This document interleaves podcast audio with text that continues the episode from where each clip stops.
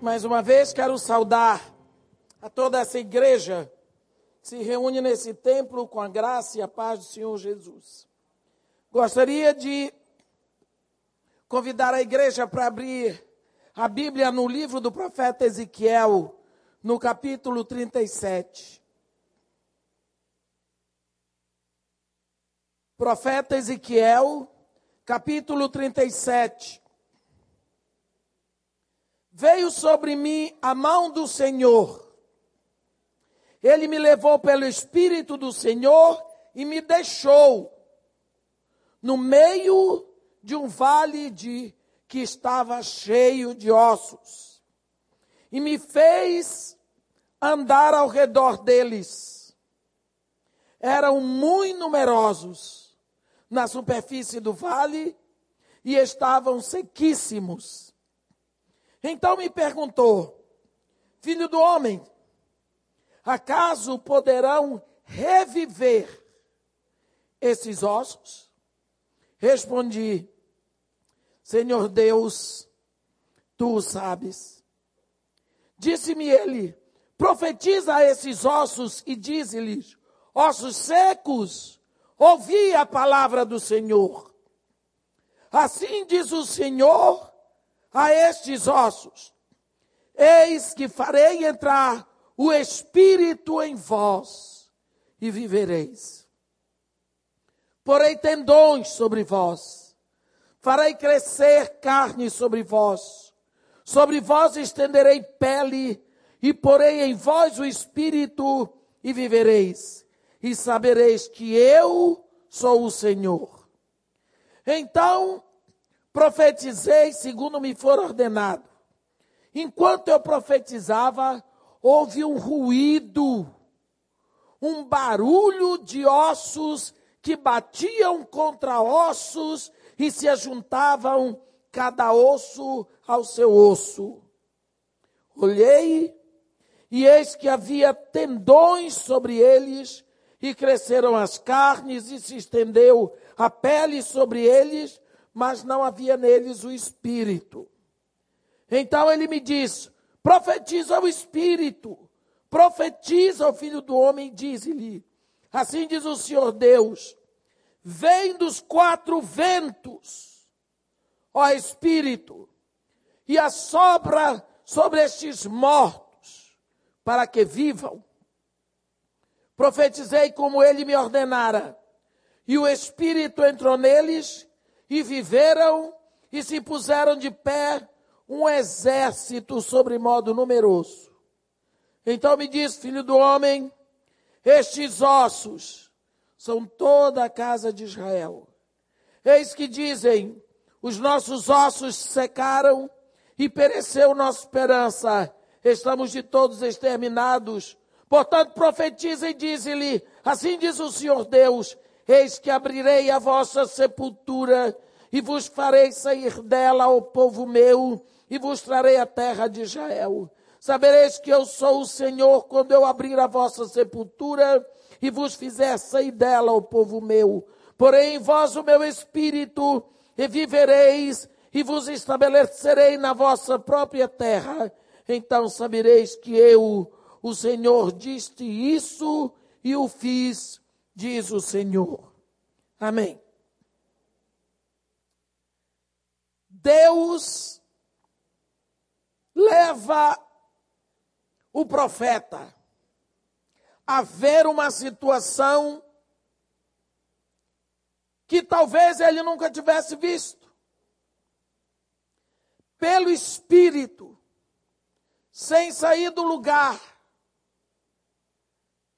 Deus leva o coração do, profeta a confrontar uma situação horrível. E de uma hora para outra, ele é levado pela mão de Deus na direção do seu coração e Deus o deixa ali. Ali. E ele olha aquela situação sem nenhum toque especial. E a Bíblia diz que ele me levou pelo Espírito do Senhor e me deixou num vale que estava cheio de ossos. Eu não sei se isso já aconteceu com você, meu irmão. Você é filho de Deus. Você não é uma pessoa qualquer. Deus pensou em você muito antes que ele fizesse o mundo. E trouxe você aqui, nesse mundo que jaz no maligno, para você ser a igreja do século 21, para você ser o corpo de Cristo no século 21, para você entregar o que você tem, que é a boa nova de Jesus Cristo. Deus trouxe você e colocou você num vale de ossos secos, no meio do pecado, na morte. Ele apostou em você. É horrível você confrontar situações que você acha que não tem jeito. Vindo para cá, eu não sei o que está acontecendo na praia de Copacabana, mas tem algum festival gay. Só pode ser, porque eu nunca vi tanto. Uma festa, uma farra. Enquanto eu saía da Avenida Copacabana, a Kay praticamente chorava, mamãe, o que é isso? Eu disse, minha filha, eu moro no Rio de Janeiro há 33 anos, eu nunca vi o que eu tenho visto ultimamente. E eu pergunto a Deus o que é que eu estou fazendo. Se diante dos meus olhos as coisas vão piorando, qual a diferença que está fazendo a minha vida? E de uma hora para outra, o profeta olha uma situação e Deus o leva a conhecer uma situação. Quantas vezes nós não tomamos providência porque nós não queremos conhecer a situação? Nós não queremos nos envolver. No tempo da rainha Esther, foi dito a ela que o povo dela ia morrer. Mordecai mandou o papel. Ela disse: Olha, fala para Mordecai que infelizmente eu não posso fazer nada eu estou aqui sozinha, o rei não me chamou por esses dias, eu não vou me envolver nesse negócio. Mordecai mandou uma palavra para ela, ela acordou, deu a meia-noite da Cinderela. Tem gente que está precisando da meia-noite. Está vivendo uma situação ilusória. Está achando que veio aqui para ser feliz até quando? Até morrer? Tem gente que não está pensando que Deus nos botou aqui para fazer um mimo. Mimo é lá na glória. Aqui é batalha. Acorda. Quando deu a meia-noite dela, ela disse: Olha, diz a Mordecai que reúna todos os deuses que se acham em, em, em Suzã e jejuem por mim. Três dias e três noites não comam nem bebam. Eu e minha serva jejuaremos, e depois disso irei ter com o rei, e se perecer, pereci. Agora sim. Agora ela viu que ela tinha que se envolver. Sabendo do que estava acontecendo, ela fez de conta que aquilo não existia, que ela não era parte daquilo. Por que será que a situação existe? e nós fazemos de conta que ela não vê, Deus leva o profeta e mostra. Está vendo? Vê. A Bíblia diz que Deus fez o profeta andar em volta. Pensa sobre o assunto. Vê. Sente.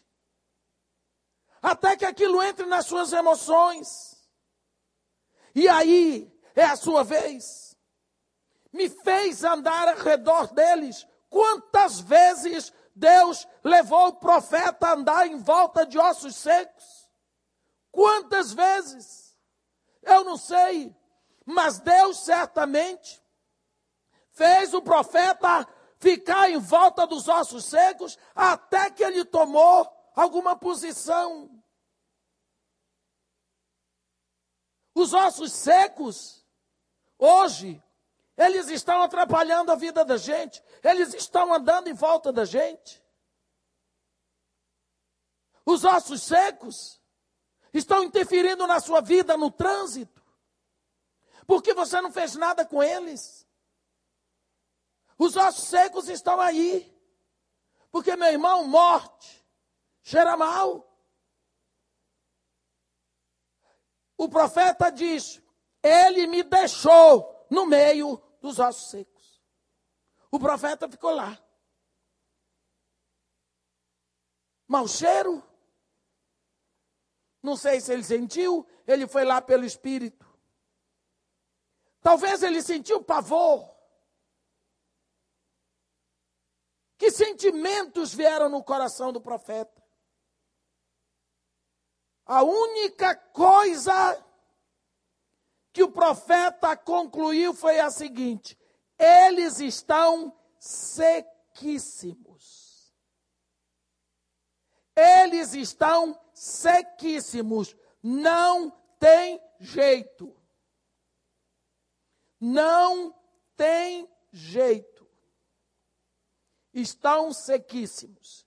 Deus deixa o profeta no meio dos ossos ele olha tudo, ele vê tudo. A Bíblia diz que Deus fez ele dar voltas. Ele andou em volta. E a Bíblia diz que ele diz assim: e me fez andar ao redor deles. Eram muito numerosos na superfície do vale e estavam sequíssimos. Por que estavam secos? Porque sofreram a ação do sol, sofreram a ação da chuva, sofreram a ação do vento, sofreram, receberam toda a ação que a natureza pode trazer. Aí vem a visão impossível possibilidade. Não dá. Quando você olha a situação do Rio de Janeiro, o trânsito caótico, segurança, não vou dizer nada. O que você pensa? Quantas favelas? Como é que vai ser para botar o PP no complexo do alemão? Se na Rocinha já parece impossível. Como que vai acontecer isso tudo? Você sabia que nós temos mais de 900 favelas registradas? Como é que vai ser isso? Parece que você não tem que se envolver nessa história. Por quê? Porque não tem jeito, irmão. É daqui para pior. Já vi crente dizer isso. Não tem jeito, eu não me meto nisso. Olha, irmã, eu quero levar minha vida assim. Eu vou à igreja, eu entrego dízimo, eu, eu oferto. Eu faço o que eu tenho que fazer, irmã, mais do que isso eu não posso que você veio fazer aqui? Que vidinha é essa sua?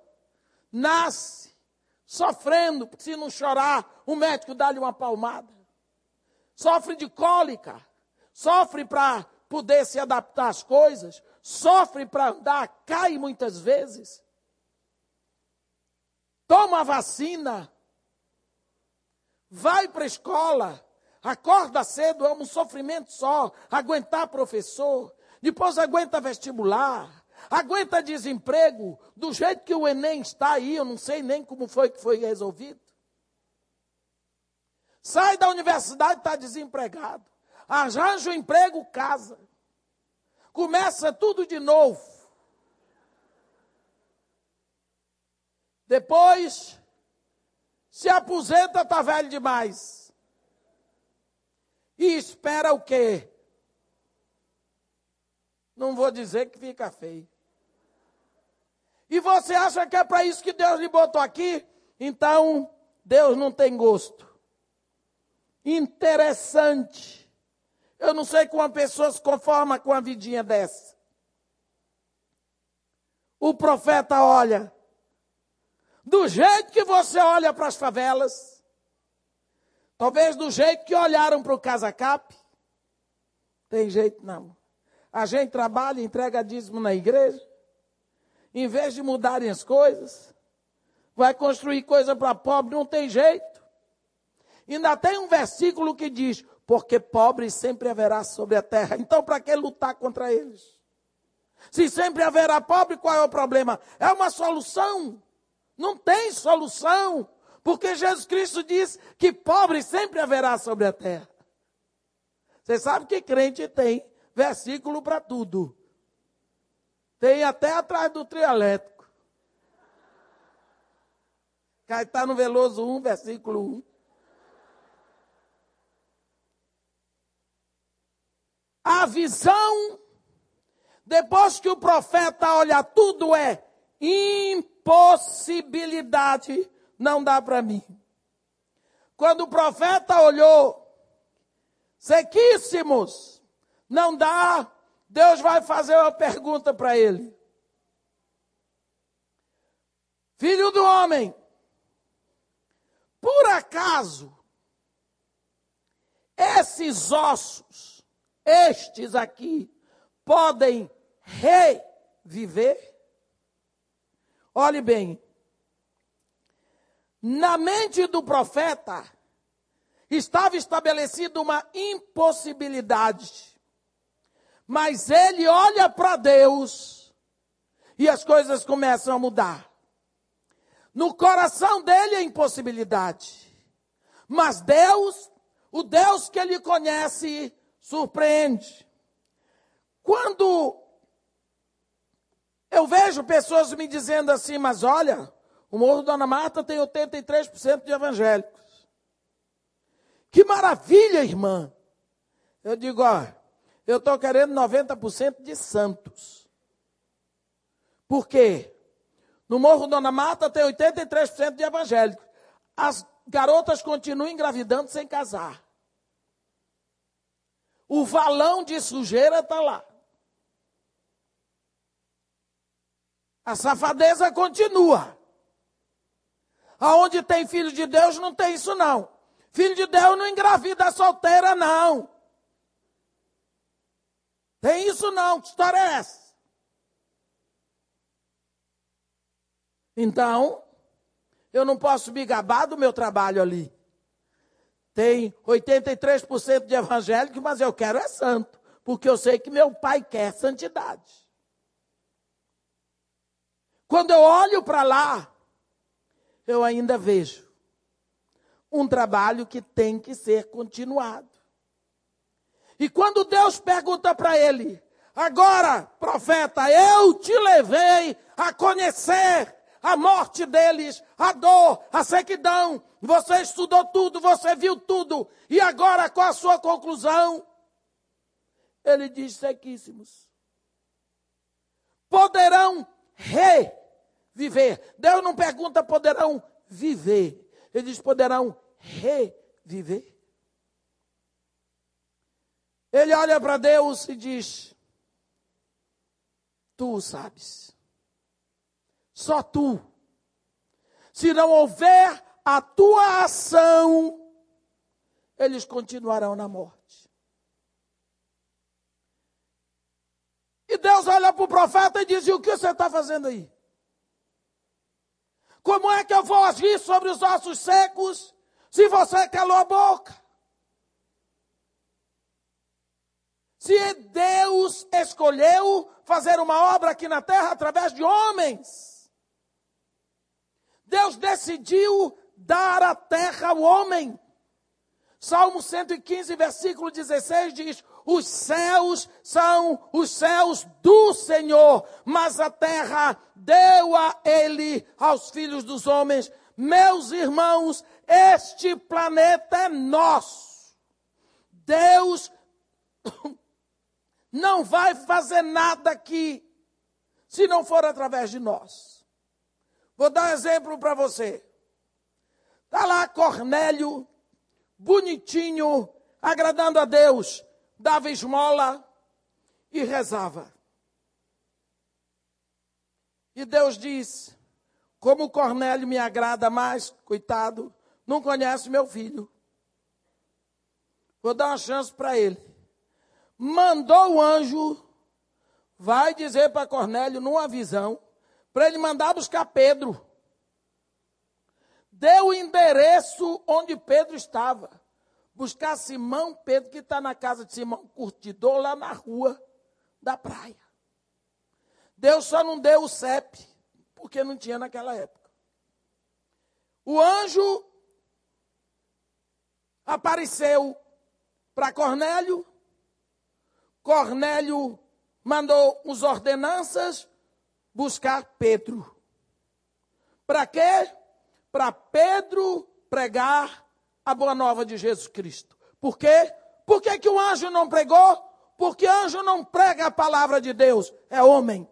Isto ficou para nós, é privilégio nosso. Jesus Cristo deixou para nós fazermos. E se nós não fizermos, nós teremos que fazer. Pedro veio Cornélio reuniu a família e os amigos e ficou esperando. E quando Pedro chegou lá, que Pedro começou a falar, daqui a pouco o Espírito Santo disse: Chega para mim. Batizou todo mundo. Batizou todo mundo. Acabou. Por que, que o anjo não pregou para Cornélio? Porque anjo não prega a palavra. Tem que vir um homem. Capítulo 16 de Atos. Está Paulo com a sua turma no mar. Vai para um lado, o Espírito Santo diz para ele: daqui não passa. Muda para o outro, o Espírito de Jesus Cristo diz: daqui não passa. Ficaram rodando no mesmo lugar. À noite, Paulo tem uma visão. Tem um varão macedônio que diz para ele: passa na Macedônia e ajuda-nos. Ele entendeu que tinha que ir para Macedônia. É o evangelho que vai entrar na Europa. Sabe qual era o problema do anjo? Tinha uma turma de mulher que se reunia perto do rio para rezar dia de sábado. E mulher, quando reúne para rezar, você vai ver alguma coisa. Vai... Eu estou dizendo rezar, porque sem Jesus Cristo não tem oração. A mulherada ia para ali para oração. E o anjo não sabia mais o que fazer. Estava na hora delas conhecerem Jesus Cristo e o anjo não podia pregar. Foi buscar os homens lá no meio do mar.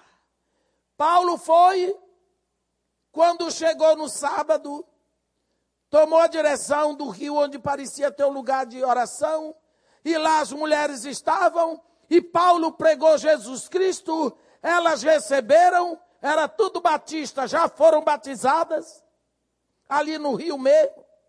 Dali, Lídia já convidou Paulo para hospedá-lo na casa dela. Nasce a primeira igreja em Filipos.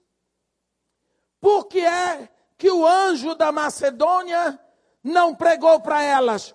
Foi chamar Paulo. Não é? Deus não faz nada aqui.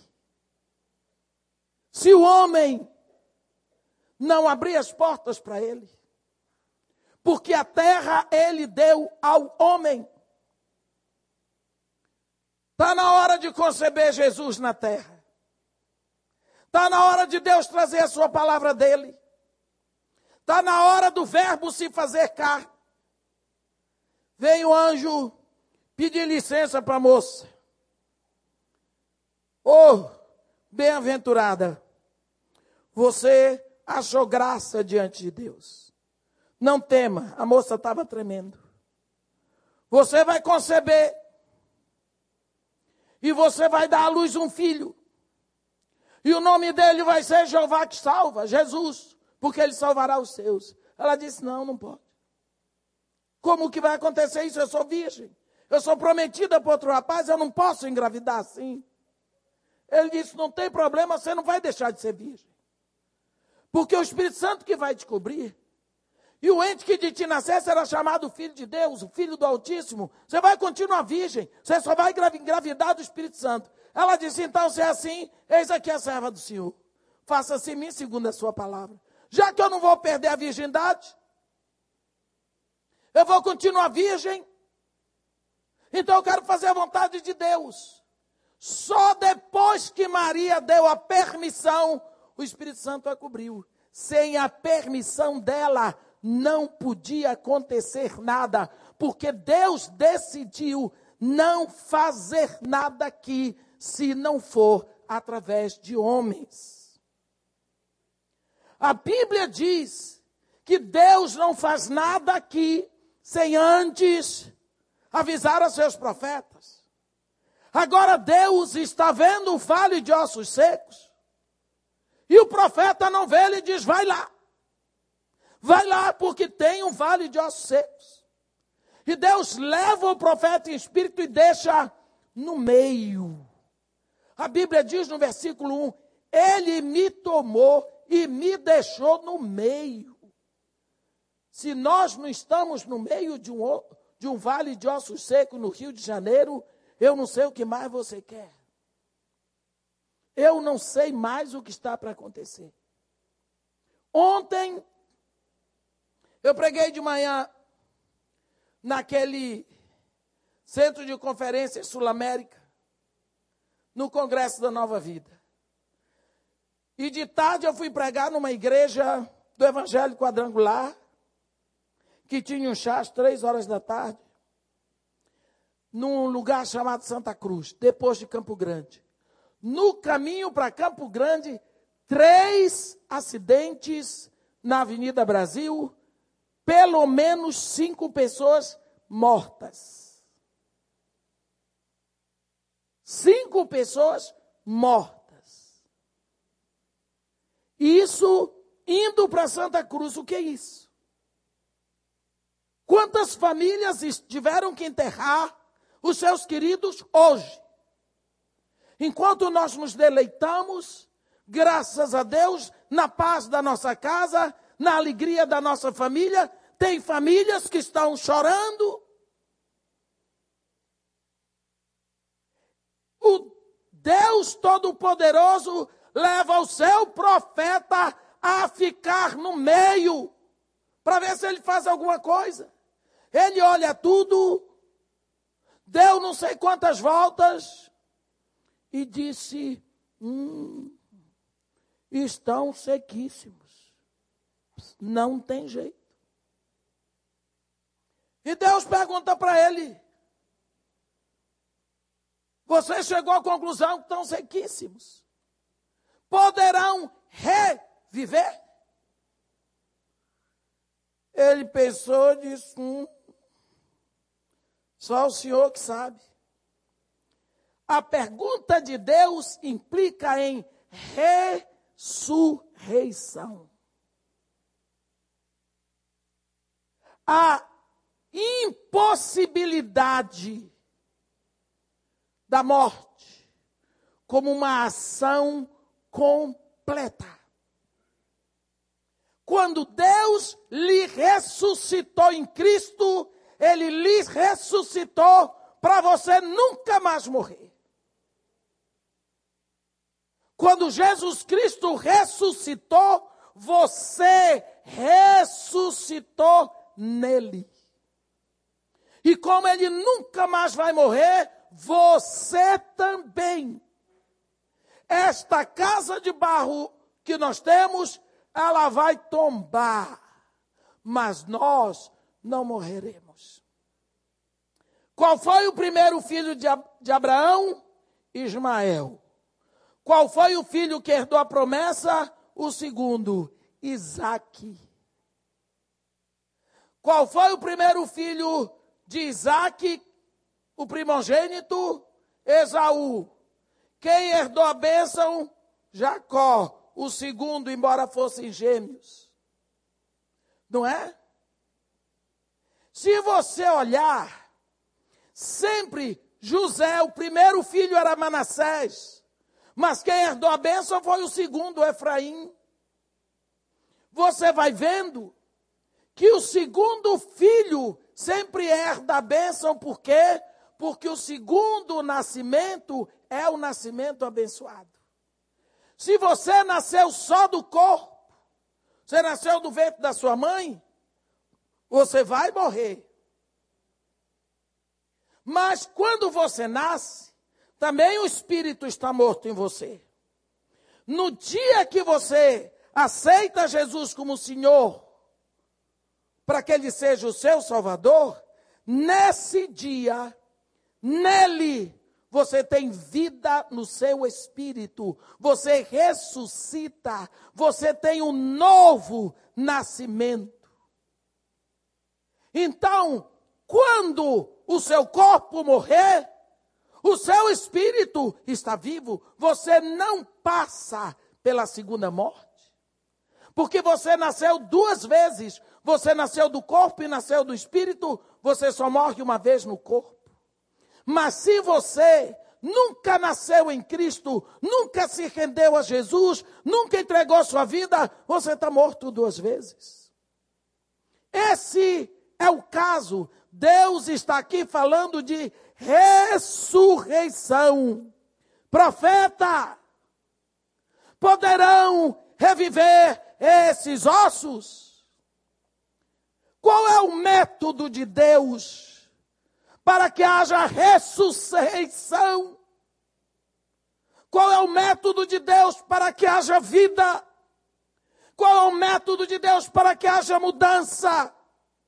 Ele diz: profetiza, profetiza a ossos que não têm ouvidos para ouvir, profetiza a ouvidos, a ossos que não têm olhos para ver, profetiza em cima da morte, em cima da impossibilidade, profetiza, abre a boca, dize-lhes. Olha o que Deus manda ele dizer: Ossos secos, ouvi a palavra do Senhor. Meus irmãos, ossos secos estão mortos. Mas Deus diz para ele: ouvi a palavra do Senhor.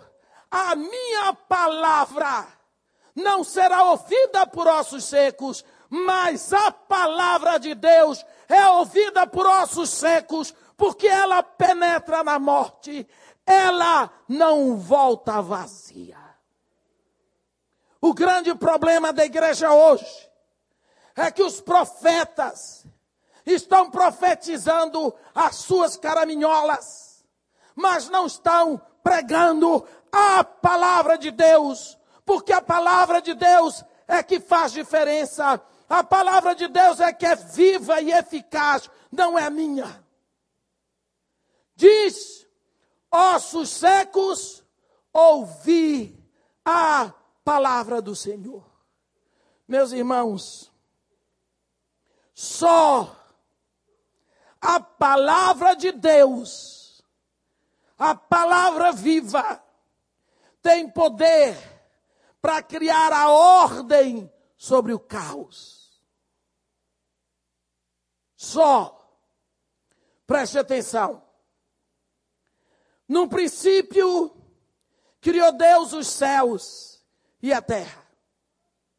A terra, porém, era sem forma, era vazia.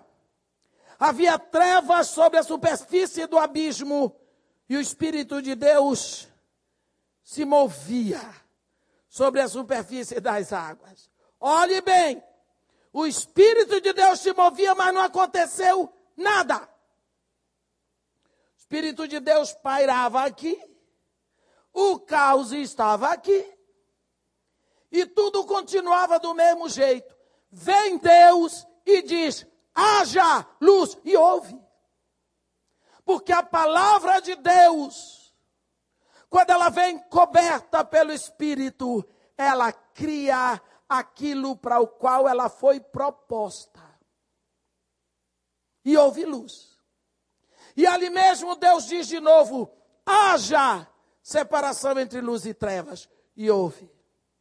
E Deus continua ali, criando tudo pela palavra. Pela palavra. Deus criou todas as coisas pela palavra, embora você cante, pois por tuas mãos foram criadas terra, céu e mar. Mentira. Foi pela palavra, não foi pela mão. E a gente canta, pois por tua mão foram criados terra, céu e mar, e todo ser que neles há mentira. A palavra de Deus diz que foi pela palavra. Palavra de Deus é palavra de Deus. Nunca pode mentir. A palavra de Deus tem poder para trazer a vida no caos do nascimento. Quantas pessoas que nascem contra a vontade do pai, contra a vontade da mãe, mas, infelizmente, eles não sabem que quem faz aquela criança não é o pai nem a mãe. Quem faz é Deus. Portanto, quando Deus ordenou, vai nascer sim e vai crescer sim.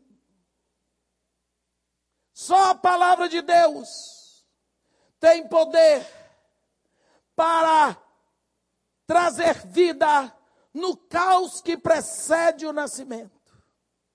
Quanta tentativa de aborto. Só a palavra de Deus tem poder para trazer vida no caos familiar, no caos social, no caos monetário, no caos espiritual. Palavra de Deus. Nós temos profetizado pouco. Maioria do tempo nós profetizamos maldição. Irmã, a minha vida está um problema. Por que profetizou isso? Irmã, a minha vida há de crescer e prosperar. Está sem um tusta no banco. Profetiza. Em nome de Jesus Cristo, eu hei de crescer para a glória do nome do Pai. O filho está comendo cocaína com farofa.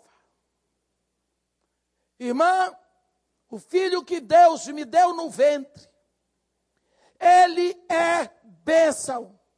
E eu estou olhando, esperando a hora em que ele vai brotar para a glória de Deus. Um homem forte, um homem sadio, um homem inteligente, um homem trabalhador, um homem honrado para a glória de Deus, para a alegria de toda a família.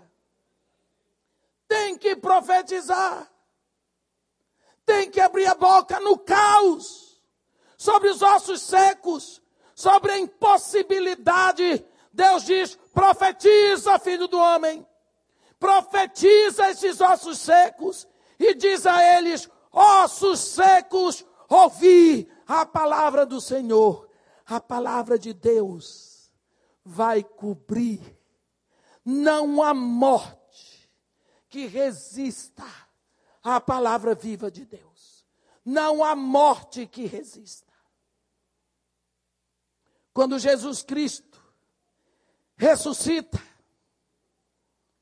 ele está dizendo assim: e aí, ó morte, cadê a tua vitória? Cadê? Olha eu aqui ressuscitado, cadê o teu poder? Primeira coisa que acontece, Jesus Cristo vence a morte. Venceu. Por quê? Porque Ele é a palavra viva de Deus. Ele é a palavra viva de Deus. Nós precisamos saber que se nós abrirmos a nossa boca para profetizar vida, profetizar palavra de Deus, olhe o que profeta tem que dizer ossos secos, ouvi a palavra de, do Senhor. Às vezes nós não estamos dizendo nada. Nós estamos querendo é que os outros digam. Só a palavra de Deus dá a estatura e a estratégia e a força para unir a igreja de Cristo, este corpo aqui na terra. A palavra de Deus tem poder para unir os ossos secos da divisão e do desencorajamento, porque sem isso a igreja tem forma, mas não tem fogo, não tem vida. Olhe bem uma coisa que acontece aqui. Então profetizei, abri a boca, falei, segundo me for ordenado. Enquanto eu profetizava, houve um ruído. Ah, começou o barulho? Começou. Um barulho de ossos que batiam contra ossos e se ajuntavam cada osso ao seu osso. Pensa o que é um vale cheio de ossos sequíssimos. E de uma hora para outra, começa a vir de lá uma rótula procurando qual era o fêmur, onde que estava o fêmur dela, e corre porque a tíbia está vendo de lá, o perônio dali, e não sei o que, e o húmero está vindo não sei o que, e o crânio de não sei aonde, a falange, e cada um procurando qual era o seu lugar, estavam secos e espalhados. Era osso no ar, um batendo com o outro. Um dia eu fui pregar numa igreja, e enquanto estava na hora do louvor, eu comecei a ver osso no ar, batendo. Era uma barulheira eu quase enlouqueci, eu tinha que pregar depois. Como é que você prega depois disso? Era aniversário da igreja. Eu fechava os olhos e os ossos passavam assim. E eu abria o olho e os ossos passavam. E um barulho no meu ouvido, eu disse, Senhor, será que eu estou ficando esquizofrênica? E eu comecei a orar. E eu comecei a clamar e eu comecei a profetizar. E aquilo foi acalmando, primeiro dentro de mim, por causa da barulheira, por causa da agonia. Tem igrejas que você vai e é difícil para você cultuar a Deus. Porque lá está quanto mais vazia, mais barulho faz.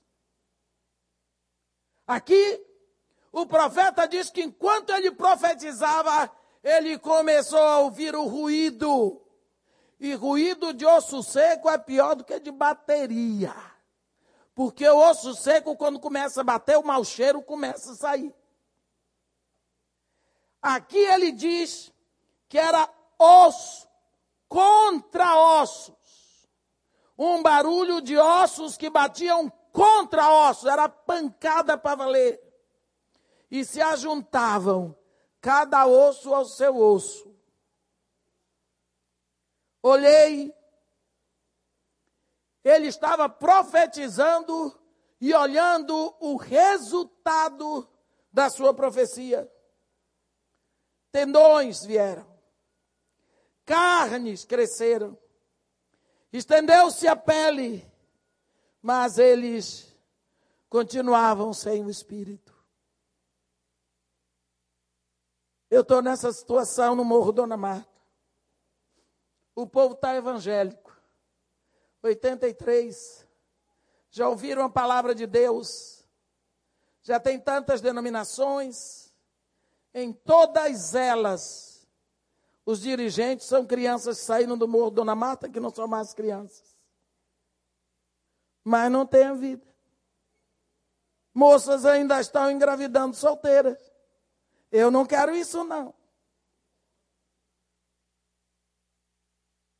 Então me disse: profetiza o Espírito. Profetiza o Espírito, filho do homem. Como é que se profetiza o Espírito? Deus vai ensinar o profeta. O profeta sabia profetizar sobre ossos secos, dizendo: Ossos secos, ouvi a palavra do Senhor. E ele diz a palavra do Senhor. Mas agora, como é que se profetiza o Espírito? Primeiro você profetiza dizendo a palavra, agora você profetiza o Espírito. Como é que profetiza? Vem dos quatro cantos, dos quatro ventos, ó Espírito, e assopra sobre esses mortos para que vivam. Vento. Vento.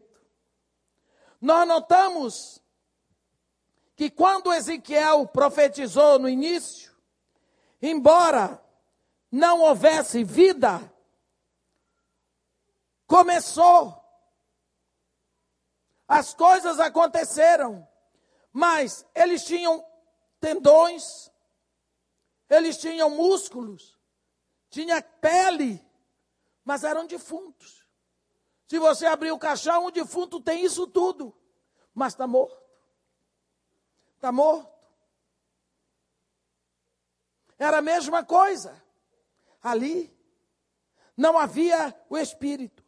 Nesse momento, o profeta para de falar com os ossos e procura a fonte da vida, e a fonte da vida que vai lhe dar a direção é o Espírito vindo dos quatro ventos.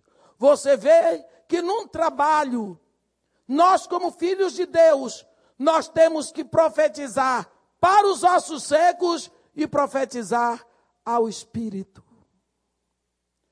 Não significa que nós vamos ficar pregando a palavra o tempo todo. Nós temos que buscar do Espírito. Nós temos que orar. Nós temos que batalhar. Nós temos que buscar de Deus. Profetiza agora.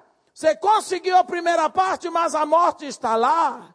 Agora a vida, você profetiza ao Espírito. Como é que profetiza o Espírito? Abre a boca e diz: Vem! Vem dos quatro ventos ao Espírito e assopra sobre esses mortos para que vivam. Às vezes a gente pensa que para fazer um trabalho assim tem que tremer, tem que cair. É? Tem que cair. Outro dia eu estava conversando com um rapaz, estava numa reunião, numa igreja, dessa reunião que o povo cai.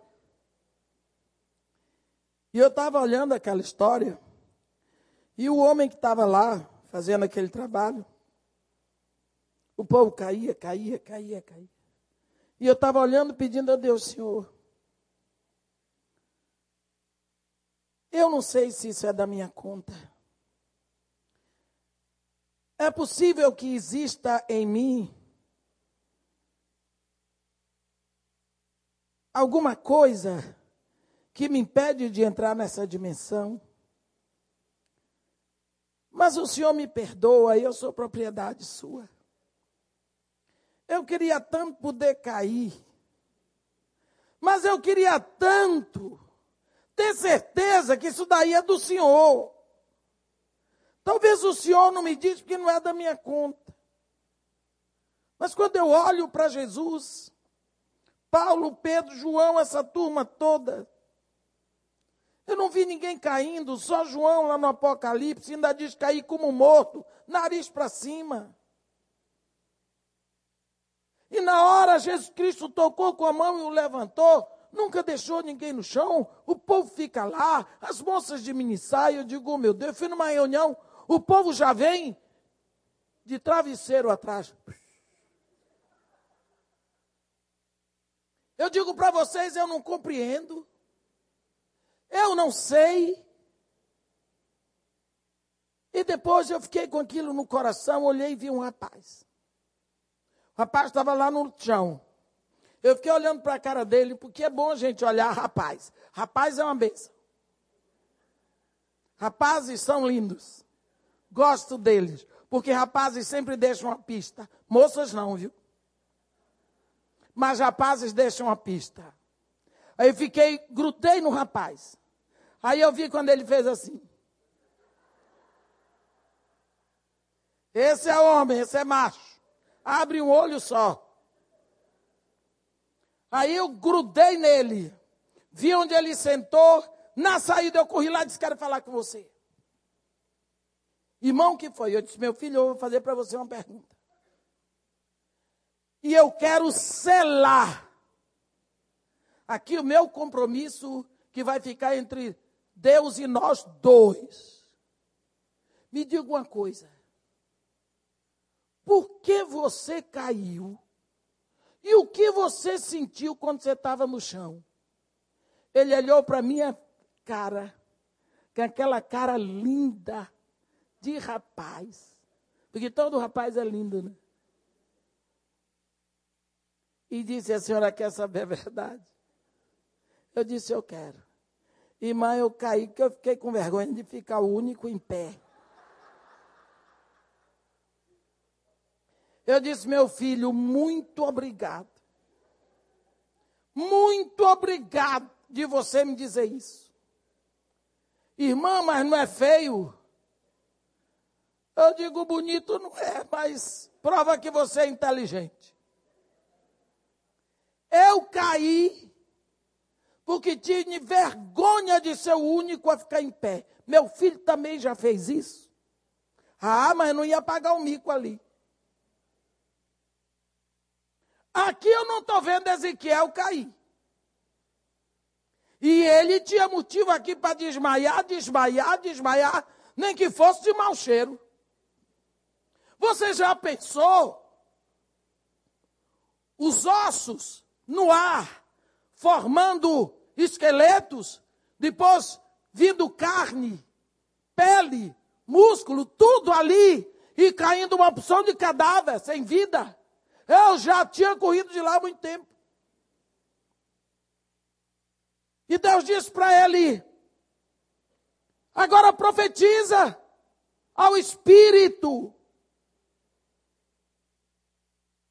No versículo 9, profetiza ao Espírito, profetiza ao Filho do Homem, diz-lhe: Vem dos quatro ventos, ó Espírito, e assopra sobre estes mortos, para que vivam. Profetizei como ele me ordenara, e o Espírito entre neles, e viveram, e se puseram de pé um exército sobremaneira numeroso. O vento que secou a água do dilúvio, o vento que abriu o mar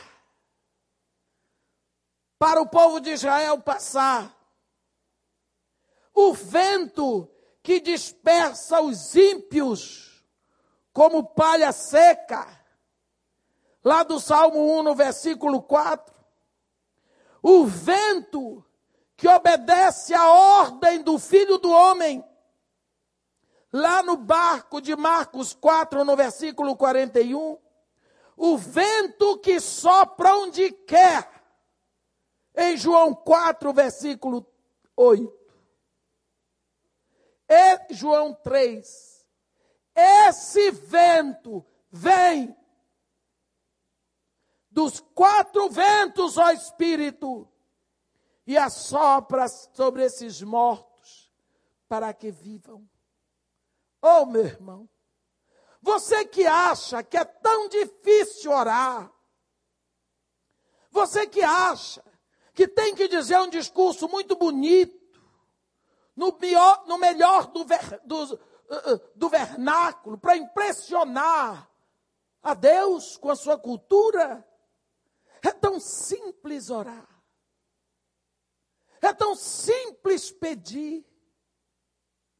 É tão simples buscar de Deus. Vem dos quatro ventos, ó Espírito. E sopra sobre a minha família. E ressuscita no meu marido o amor por mim. Ressuscita na minha esposa a atração por mim. Ressuscita nos meus filhos o respeito ressuscita na minha casa a honra, ressuscita em nós o desejo de estarmos unidos. Vem dos quatro ventos o Espírito de Deus e sopra na minha igreja e traz vida, vida à liderança, traz, lidera traz direção aos nossos líderes, para que cresçam em santidade, une as suas famílias, vem dos quatro ventos, ó Espírito, e sopra na nossa congregação, para que todo espírito causador de enfermidade se afaste. Para que todos nós possamos ter um batismo de alegria. Vem dos quatro ventos, ó Espírito, e sopra sobre nós. Nunca nós vamos experimentar uma divina visitação ou uma solução sobrenatural, se nós olharmos só para a carne, só para o sangue. Isso só vem diretamente de Deus, uma visitação sobrenatural. E nós devemos ir diretamente na fonte, pedir diretamente dele. Se você, meu irmão, hoje está experimentando uma pressão financeira, problemas na sua saúde, se você está enfrentando problemas de vício, problemas nos relacionamentos, você precisa de um enchimento desse espírito que vem e que sopra dos quatro ventos. Você precisa de uma nova experiência de um reabastecimento, como Jó diz, em Jó 33, versículo 4: O Espírito de Deus me fez, e o sopro do Todo-Poderoso me dá vida. Precisamos, meus irmãos, pedir que tudo na nossa casa que está morto, na nossa vida que parece não ter mais jeito, não tem mais solução. Precisamos olhar para a palavra de Deus que nos ensina que o que estava seco, o que estava morto, não tinha mais carne, não tinha mais pele, não tinha mais tendão, osso separado de osso na palavra de Deus, eles se reúnem. Porque a palavra de Deus é viva e é eficaz. E quando ela vai, ela trabalha sozinha. É preciso, meu irmão, 22 anos de Igreja Batista do Recreio, que você aprenda que você é filho de Deus e o testemunho de Jesus Cristo é o espírito da profecia. Isso não é invenção de pentecostal. Isso está escrito. Aprenda a profetizar sobre a sua casa, sobre a sua família, sobre a sua igreja, sobre esta cidade, sobre os seus negócios. Aprenda a profetizar sobre tudo aquilo que lhe interessa. Busque na palavra de Deus e vá profetizar. Abra sua boca e profetize. Podem, por acaso, esses ossos reviver? Estão sequíssimos? Não tem jeito? Não era um simples esqueleto, mas era um aglomerado de ossos? E o profeta lança o coração para o Deus dos impossíveis e diz: Senhor, tu o sabes. Então, profetiza. Deus podia ter feito um milagre ali? Podia. Deus podia ter tirado Lázaro da cova? Podia. Mas sem a palavra do homem Jesus, ele não saiu. Deus podia ter feito isso tudo. Mas Deus disse para ele: Você é que vai profetizar. Está tudo pronto, agora precisa o Espírito. Profetiza o Espírito e diz: Sopra dos quatro ventos. Ó Espírito de Deus, vem dos quatro ventos. Vem com toda a força. E assopra sobre esses ossos, sobre estes mortos. Já não são mais ossos, são cadáveres, para que vivam. Ali, eles já não eram simples ossos secos, eles já eram mortos. Precisamos aprender a usar o poder que está em nós. Porque Deus, quando Ele entrou no nosso coração, Ele não deixou de fora o seu poder, a sua misericórdia, a sua graça, Ele veio com tudo. Ele nos fez filhos seus em Jesus Cristo. Existe um poder em nós que não está no mundo. Existe um poder diferente na terra desde o dia de Pentecostes. Porque o Espírito Santo, ele vem na nossa vida. Então você tem esse poder. Você precisa abrir a boca para profetizar.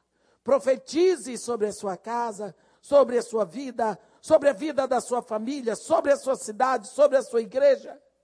Profetize ao Espírito que venha dos quatro ventos e sopre sobre tudo aquilo que está morto. E sobre tudo aquilo que lhe parece impossível, profetize a palavra de Deus. Amém? Que Deus nos abençoe e nos guarde. Que faça resplandecer o seu rosto sobre nós. E tenha misericórdia de todos nós. Amém.